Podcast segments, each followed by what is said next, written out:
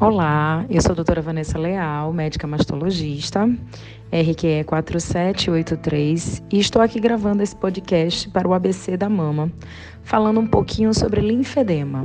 O linfedema é uma condição que ocorre quando há um acúmulo de líquido num fluido corporal chamado linfa num membro. No caso das pacientes que já passaram por um câncer de mama, o membro afetado normalmente é o membro superior, são os braços. As principais causas são idade, quanto maior a idade, maior o risco. É, radioterapia em grupos linfonodais da axila ou acima da clavícula. A cirurgia de linfadenectomia, ou seja, da retirada dos linfonodos axilares, que a gente faz concomitante à retirada de um quadrante ou da própria mama como um todo, né, que é a mastectomia.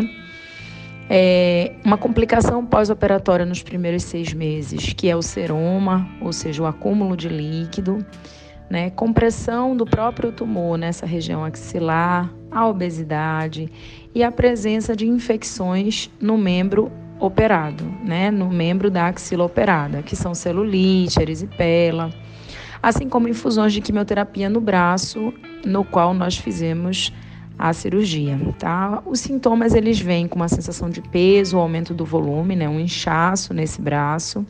Ele pode ser acompanhado de dor, desconforto e uma diferença significativa nas circunferências entre o membro afetado e o não afetado.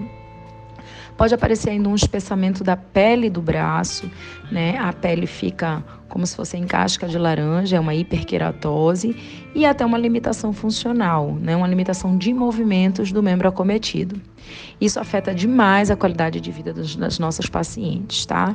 Dependendo do grau do acometimento, pode ser reversível ou não, mas há tratamento, há melhora do quadro, tá? O tratamento inclui elevação do membro, a elevação do braço, massagem, drenagem linfática, hidratação dessa pele, higiene adequada para que não haja é, infecções secundárias por bactérias, fungos.